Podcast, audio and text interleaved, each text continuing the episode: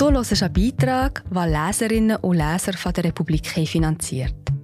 Mit einem Abo unterstützt du auch du unabhängigen Journalismus.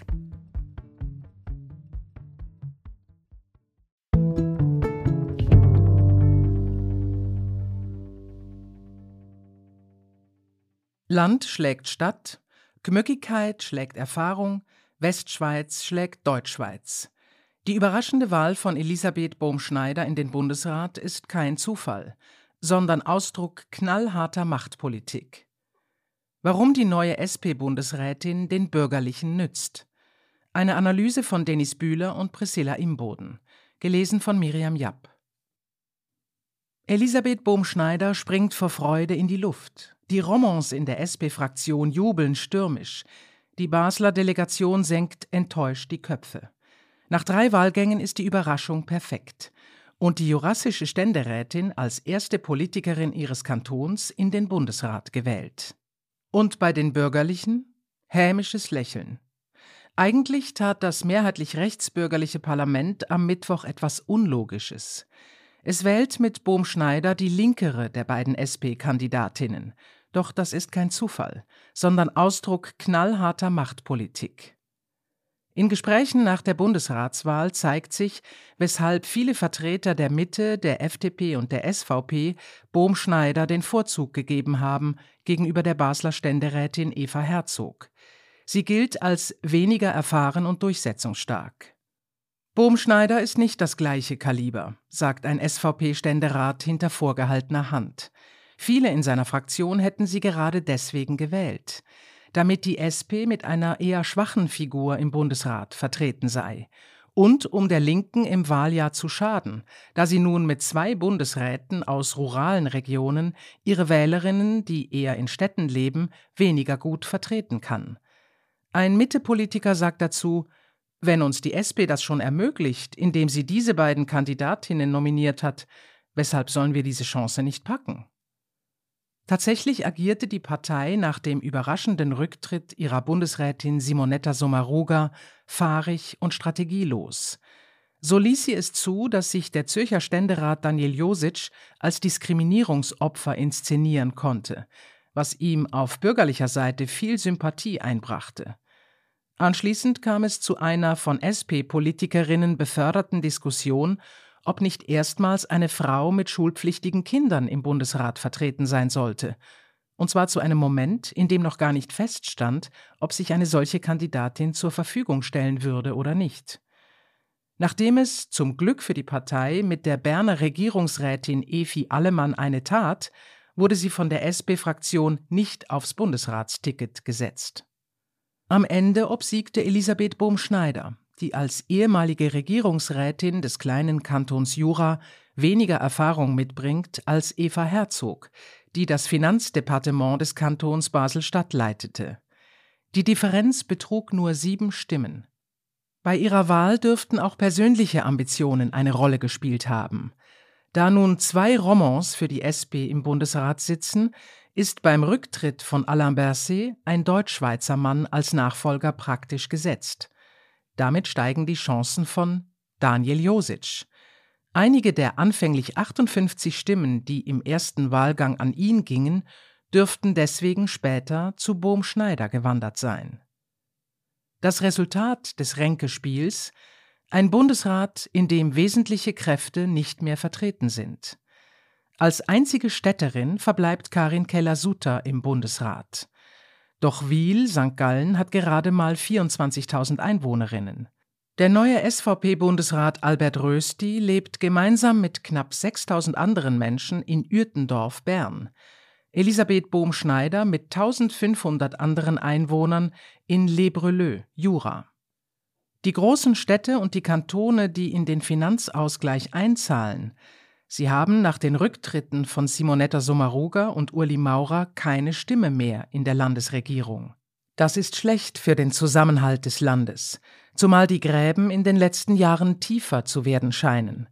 So sorgt das antiquierte Ständemeer, das einem Urner Bürger das 35-fache Gewicht einer Zürcherin verleiht, immer wieder dafür, dass kleine ländliche Kantone große städtische Kantone überstimmen. Daran scheiterte zum Beispiel die Konzernverantwortungsinitiative. Zudem gibt es handfeste politische Differenzen zwischen den überwiegend links regierten Städten und dem Bund. Letzterer untersagt den Städten seit Jahren, mehr Flüchtende aufzunehmen. Und schließlich heizt mit der SVP, die wählerstärkste Partei, den Konflikt zwischen Stadt- und Landbevölkerung an. Vor einem Jahr wetterte die Partei gegen Luxussozis und Bevormundergrüne in Schmarotzerstädten. Wir sind gerade wieder da. Hallo, ich bin Marie José, Wissenschaftsjournalistin bei der Republik. Und ich tue dich hier kurz stören. Mir gefällt bei der Republik, dass sie vertiefen. Es sind mehrheitliche Geschichten, die auf Hintergrund eingehen. Für das Lesen oder Hören, beim Joggen, beim Kochen oder wie man noch einen langen Tag vor dem Computer einfach möchte die Augen zutun. Wir sind werbefrei und nur von unseren Leserinnen und Lesern finanziert. Unter republik.ch slash hallo kannst du auch hier ein Abo lösen. So, und das war es auch schon mit der Störung.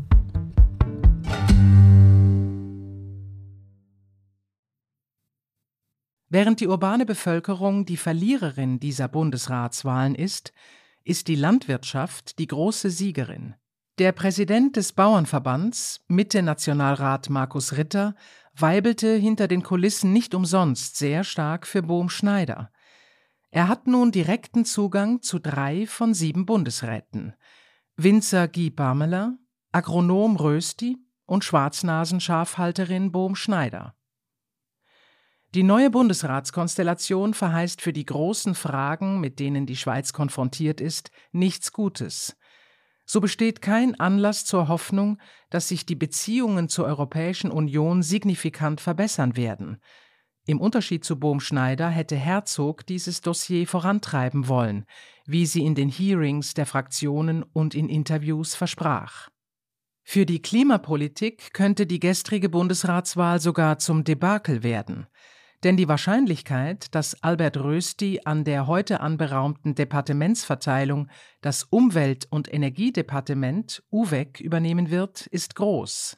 Der ehemalige Präsident des Verbandes der Erdölimporte Swiss Oil und der derzeitige von Auto Schweiz ist ein Atomkraftbefürworter und hat maßgeblich dazu beigetragen, dass das von freisinnigen Parlamentsmitgliedern geprägte und von grünen Kräften zähneknirschend akzeptierte CO2-Gesetz an der Urne gescheitert ist. Und er wird, glänzend im ersten Wahlgang gewählt, aus einer Position der Stärke regieren. Kann Rösti im UWEC noch verhindert werden? Die meisten Politauguren glauben nicht, dass Viola Amherd oder Guy Parmela ihre Departemente verlassen möchten. Eine Chance hätte somit einzig Alain Berset, wenn er sich denn im letzten Moment dafür entscheiden sollte, nach dem Schlüsseldepartement zu greifen, das seine Parteikollegin Sommaruga mit ihrem Rücktritt freigemacht hat. Der Schritt wäre überraschend, weil Berset an diesen Themen bisher wenig Interesse zeigte. Es ist aber auch nicht ausgeschlossen. Denn voraussichtlich wird ihm Karin Keller-Sutter den Weg in sein mutmaßliches Wunschdepartement, jenes der Finanzen, versperren. Nun tritt nämlich offen zutage, was schon länger ruchbar war. Karin Keller-Sutter, in Bundesbern ehrfurchtsvoll KKS genannt, ist zur mächtigsten Bundesrätin aufgestiegen. Prallen Interessen von Mitte links, Amherd, Berse, Bohm-Schneider und von Mitte rechts, Cassis, Pamela Rösti aufeinander, gibt die FDP-Politikerin den Ausschlag. Das wird auch bei der Departementsverteilung so sein, bei der sie Rochaden somit praktisch im Alleingang verhindern oder gutheißen kann. Hält sie zum Parteikollegen Cassis, zu Mitte-Bundesrätin Amherd, mit der sie befreundet ist, oder zu Berse, mit dem sie immer wieder politische Allianzen eingegangen ist? Mittelfristig wird KKS der Regierungspolitik den Stempel aufdrücken. Kein Zweifel, dass sie als Finanzministerin ihren Kollegen mit Mitberichten und Sparaufträgen reinreden würde, so wie es Uli Maurer tat. Und die frisch gewählte SP-Bundesrätin Elisabeth Bohm-Schneider? Sie wird von der bürgerlichen Bundesratsmehrheit aller Voraussicht nach im Justizdepartement versenkt. Dort muss sie sich mit steigenden Flüchtlingszahlen herumschlagen. Die SP-Politikerin, die sich für die chancenlose Ausweitung des S-Status auf Flüchtende aus anderen Staaten als der Ukraine ausgesprochen hat, wird dort eine ideale Angriffsfläche bieten für rechtsbürgerliche Attacken im Wahljahr.